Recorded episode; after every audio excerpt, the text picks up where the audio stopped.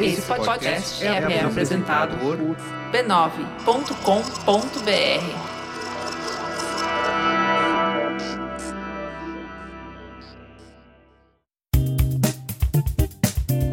Olá, eu sou Fê Guedes, criadora de conteúdo, produtora e apresentadora do podcast Beleza Pra Quem? O podcast mais lindinho dessa internet.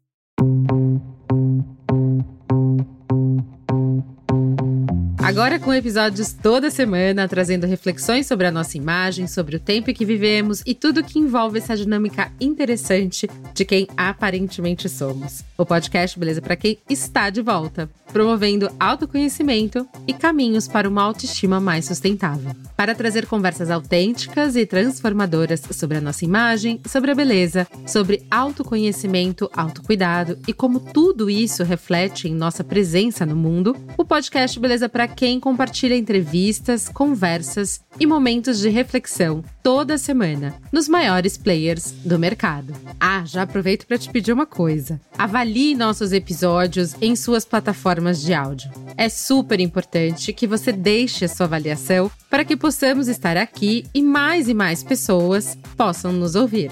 E para não perder nadinha, segue a gente no arroba podcast Beleza Pra Quem. Tudo juntinho.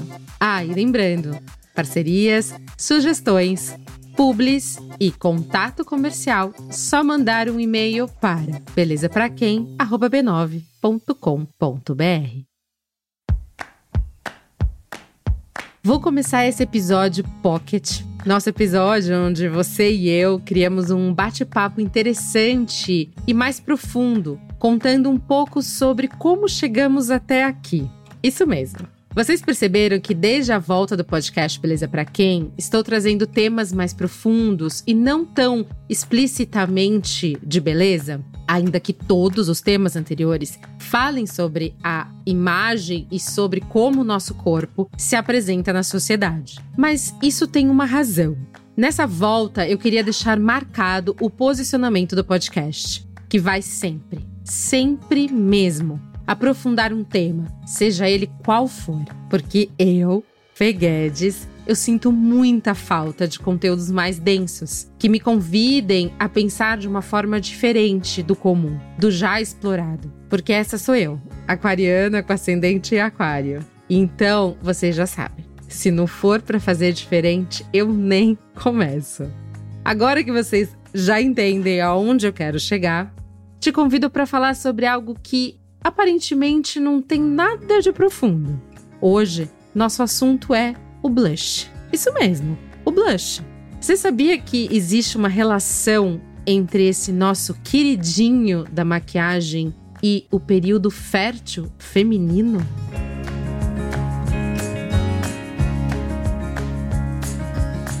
Nesse episódio, vamos refletir sobre como a maquiagem, os cosméticos e o que a gente escolhe vestir todos os dias pode sim simular uma imagem de desejo, de amor, de fragilidade, pronta para ser resgatada e cuidada por um homem, querendo você ou não. Hum, agora eu acho que esse papo ficou interessante. Bora lá então?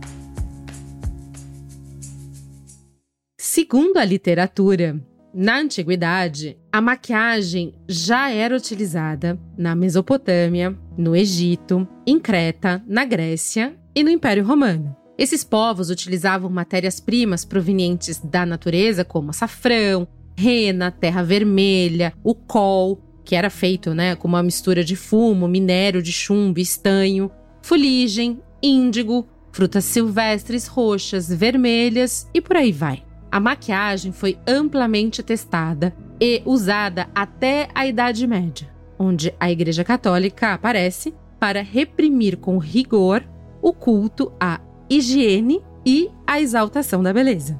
A igreja pregava que não havia relação entre os hábitos de higiene e as doenças, e que estas só poderiam ser curadas com a intervenção divina, e considerava que a maquiagem era uma tentativa de modificar a aparência original das mulheres. A Idade Média ficou historicamente conhecida como a Idade das Trevas. e o uso de cosméticos praticamente desapareceu nesse período.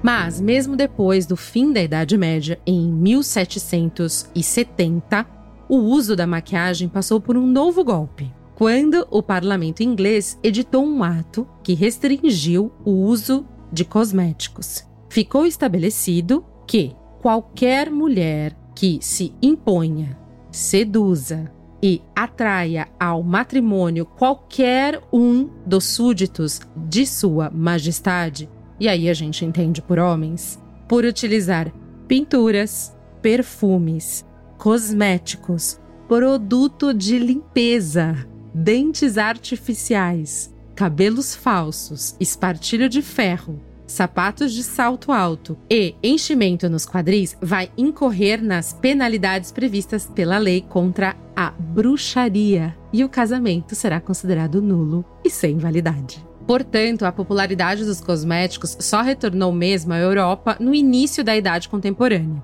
na segunda metade do século XVIII. Destaca-se que nessa época os cosméticos ainda eram feitos em casa e cada família tinha suas receitas favoritas para prepará-los. Esse tema e história dos cosméticos é bem interessante e eu falo um pouco mais sobre ele no episódio com a Lana Rocks chamada Beleza Vegana. Depois que vocês quiserem procurar por aqui, é muito legal.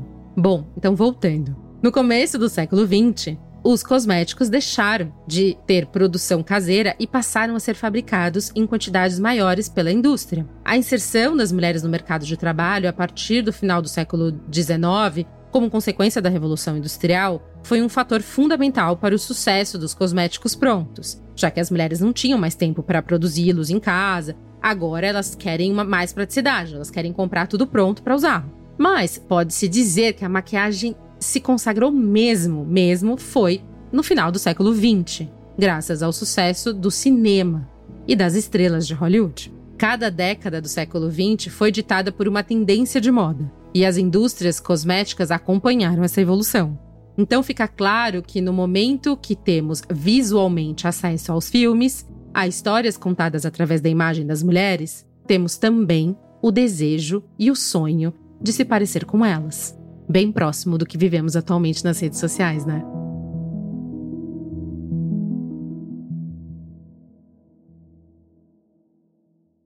Depois dessa breve história sobre os cosméticos, eu consigo trazer melhor para vocês qual que é o lugar do blush em tudo isso aí que eu contei. O blush é um item tradicional da maquiagem. Isso, ok, todas sabemos. E que está presente no mundo da beleza há um bom tempo, com o objetivo de trazer cor ao rosto, mais especificamente as bochechas, e dar também à pele um aspecto saudável e aí eu quero que você guarde bem essa palavra, saudável, porque daqui a pouco eu vou te convidar para refletir sobre ela. Mas seguindo o fio, essa coloração das maçãs do rosto são usadas faz tempo. Se tem registros que esses costumes tenham surgido na Grécia Antiga. Na época, as mulheres faziam uma misturinha bem de forma artesanal para criar esse produto. E só no século XX é que surge a primeira versão industrializada o francês Alexander Napoleon Bourgeois, em um período em que a maquiagem era restrita somente para atrizes, dançarinas e prostitutas, e não recomendada para mulheres comuns, entre aspas, começa a fabricar em Paris maquiagens em seu apartamento e começa a vender para o meio artístico e também para fora dele. Inicialmente, o blush se chama rouge, que significa vermelho em francês, e tinha como base algumas frutas e beterraba. Bourjois, portanto, cria o rouge compacto em uma pequena embalagem redonda. Ele cai no gosto feminino devido à qualidade e à praticidade, pois era pequeno e cabia em qualquer bolsa. Agora vamos ao seu uso. O rouge passa a ser chamado de blush, nomenclatura criada pelos americanos e que significa corada em inglês, porque ele cria essa imagem de uma bochecha rosada, avermelhada, dando uma impressão de saúde. Lembra que eu pedi para você guardar essa palavra? Pois bem, olha que interessante. Segundo um estudo, faces rosadas tornam o rosto feminino mais atraente para potenciais companheiros. E isso ocorre especialmente quando os níveis de hormônio estradiol estão em alta, o que coincide com o período fértil feminino. O pesquisador Benedict Jones, da Universidade de Glasgow, autor da pesquisa, afirma que o estradiol aumenta o fluxo nos vasos sanguíneos próximos da superfície da pele, causando rubor.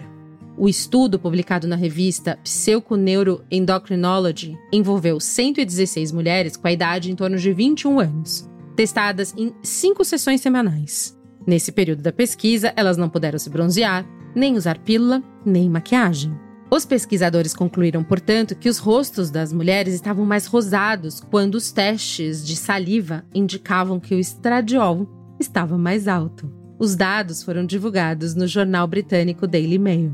Em estudos anteriores, Jones já havia sugerido que durante o período fértil as mulheres também são mais propensas a usar a cor vermelha ou cor de rosa. Portanto, belezuras, o blush simula sim o período fértil de uma mulher. Eu não sei vocês, mas toda vez que eu penso, penso, pesquiso e penso mais um pouco sobre a nossa imagem e como chegamos até aqui, fico no total de zero surpresa. Quando eu entendo que tudo, absolutamente tudo, que era pensado para nossa imagem sempre foi para nos moldar ao desejo deles, dos homens. E também te convido para refletir como a nossa cor de saúde está associada à fertilidade. Portanto, simular esse período é importante para que possamos estar entre as opções saudáveis de perpetuação da espécie. Interessante isso, né? Mas então, vamos para a parte prática. Eu amo blush. Eu amo muito. E agora? O que, que eu faço? Porque eu sou dessas, eu fico refletindo. Será que eu amo blush porque eu quero parecer fértil? Eu quero parecer frágil? Eu quero ser salva por um príncipe no cavalo branco? Bom, eu tenho quatro décadas de construção do que é o belo para mim. Dificílimo desconstruir isso tudo de uma só vez. E confesso que talvez eu nem queira. Então, o que, que eu acho mais do que válido é a gente entender como e por que as coisas foram criadas, implementadas em nosso dia a dia e trazer isso para a nossa consciência. Feito isso, eu posso escolher sim ou não ter as bochechas coradas de saúde, de fertilidade, de beleza, seja lá como for. Hoje eu posso dizer que a minha imagem está intimamente conectada com o meu feminino. E as bochechas coradas demonstrarem fertilidade se conecta comigo de muitas formas. A fertilidade, o nascer, o derramar, a abundância, ao meu ver, é a maior expressão do feminino no mundo. Esse feminino que é enorme, que é terra, que é natureza, que nutre a si e ao mundo, que gera sementes, que faz chover, crescer alimentos e que oferece a si e aos seus. Que o blush possa sim ser a expressão da nossa abundância, da nossa saúde física, mental e emocional. E que essa saúde e fertilidade possa ser vista cada vez menos como um sinal de fragilidade e mais como um sinal da nossa capacidade, potência e existência no mundo.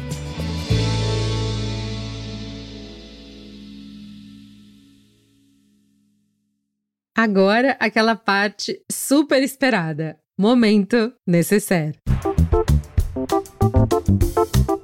Momento necessário.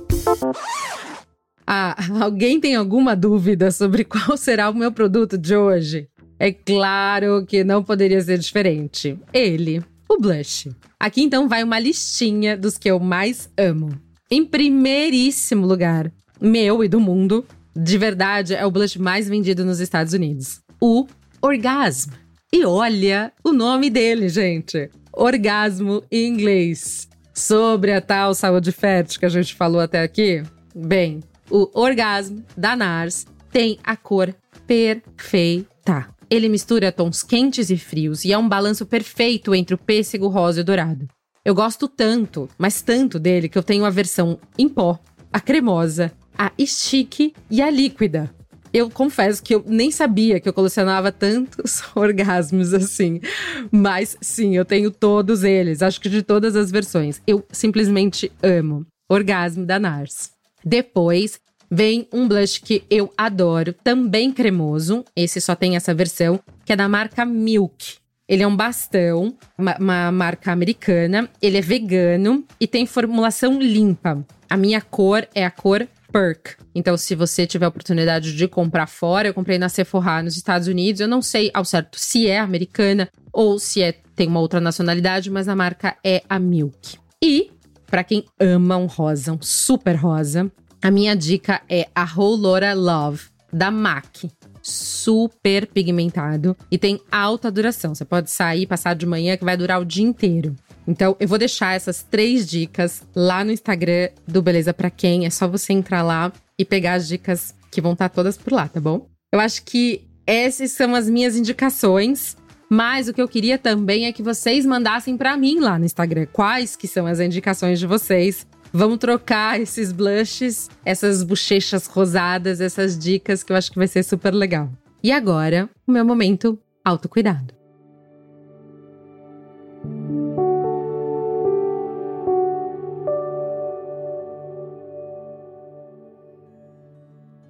Hoje a minha dica vai para um aplicativo de meditação chamado Insight Timer. Eu uso há anos e me ajuda em vários momentos. Por exemplo, eu estou com dificuldade de dormir. Tem diversas meditações guiadas em português e também em inglês que você pode achar pela busca. É super fácil e intuitivo. Eu estou em dias mais ansiosos, eu coloco lá na busca ansiedade. Vem diversas meditações e elas estão ranqueadas, tem comentários, você pode escutar só o comecinho da meditação. Então é bem legal e super fácil de usar. Então fica aqui a minha dica para quem quer começar a meditação, quem tem dificuldade de fazer a meditação sozinho, precisa de ajuda para ser guiado nesse momento, chama Insight Timer. Eu vou colocar descrito também lá no Instagram.